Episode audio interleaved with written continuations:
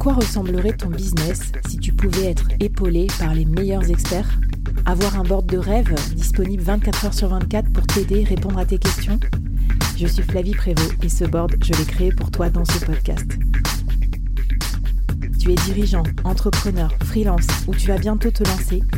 Ne reste pas tout seul dans ton coin. Inspire-toi des conseils des meilleurs chaque jour par ici, à mon micro. Et si tu l'oses, on te mettra au défi parce que nous, ce qu'on aime bien, c'est te faire progresser vite et bien. Alors bienvenue à toi, bienvenue dans ton board et bon épisode.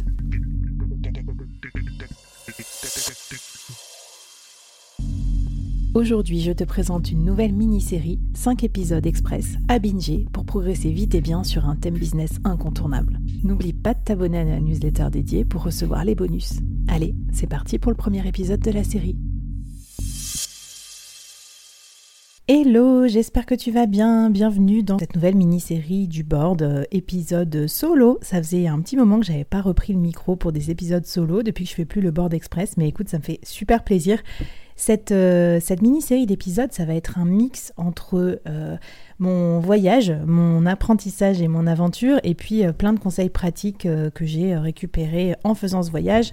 Et donc, je vais t'emmener avec moi dans ma transition de salarié à freelance. Voilà, pour la petite histoire, si tu ne me connais pas, si tu découvres le board aujourd'hui par ce podcast, ben, le board, c'est un podcast qui aide les entrepreneurs à entreprendre bien entourés au moment où ils se sentent le plus seuls, c'est-à-dire au démarrage, euh, quand ils sont freelance, quand ils sont solopreneurs ou quand ils sont entrepreneurs early, par exemple euh, au moment du début d'une start-up et qui doivent euh, s'occuper tout tout seuls. Et donc moi, j'ai 37 ans et j'ai été pendant plus de 13 ans à des postes de direction dans la grande entreprise, on va dire corporate. J'étais euh, dirigeante, membre de comité de direction et euh, j'ai récemment fait la transition de salarié à freelance, à solopreneur.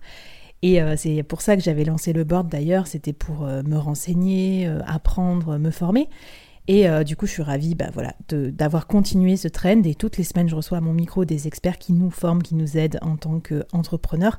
Et là, je prends le micro pour te raconter ma transition parce que je sais que vous êtes très nombreuses, très nombreux à me poser des questions et vous avez pour beaucoup le projet soit de vous reconvertir, soit de devenir indépendant, de devenir coach, de lancer votre boîte. On ne sait pas encore ce que votre boîte pourra potentiellement devenir.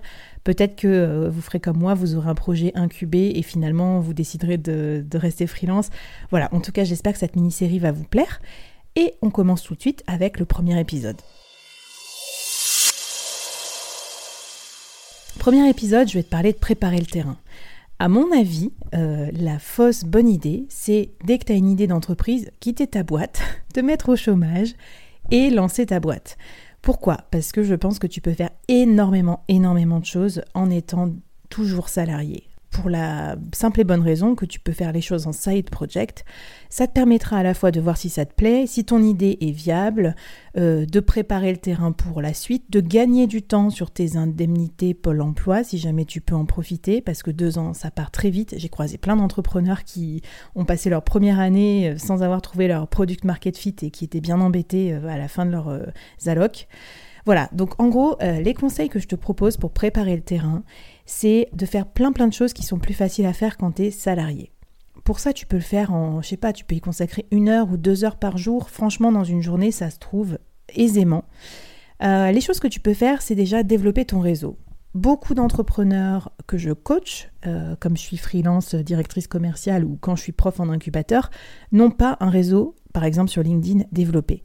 Ils ont 500 euh, personnes, 600 personnes. Moi, ce que je te conseille, c'est déjà de l'accroître ce réseau. Tu peux rajouter 100 personnes par semaine, ça va assez vite. Et en plus, c'est plus facile quand tu es en poste en rajoutant euh, tes homologues euh, ou d'autres fonctions qui seront tes futurs clients. Deuxièmement, tu peux faire de la création de contenu.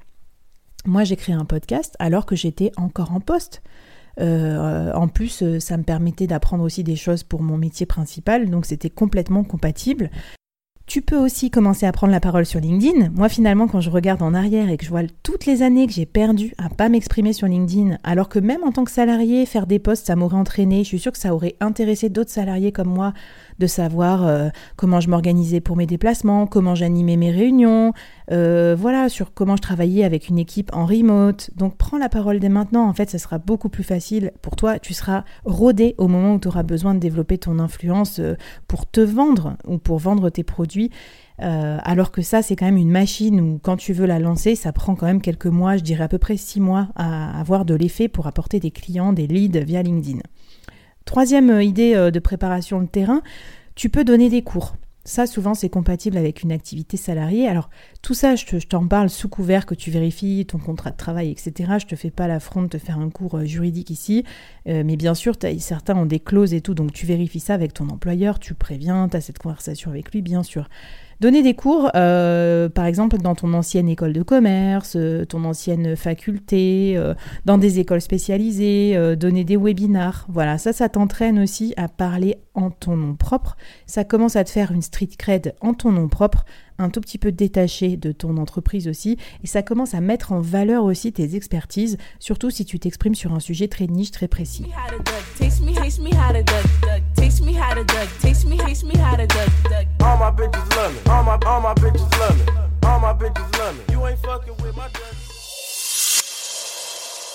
Quatrième idée, tu peux te faire interviewer dans un podcast ou dans la presse. Souvent d'ailleurs c'est plus facile quand on est dans euh, l'entreprise et qu'on a une fonction euh, donnée.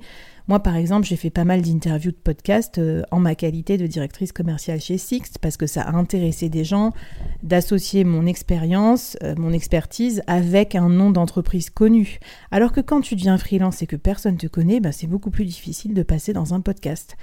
Euh, en plus, tu pourrais être aussi speaker dans un salon ou dans un événement professionnel. Les événements reprennent beaucoup.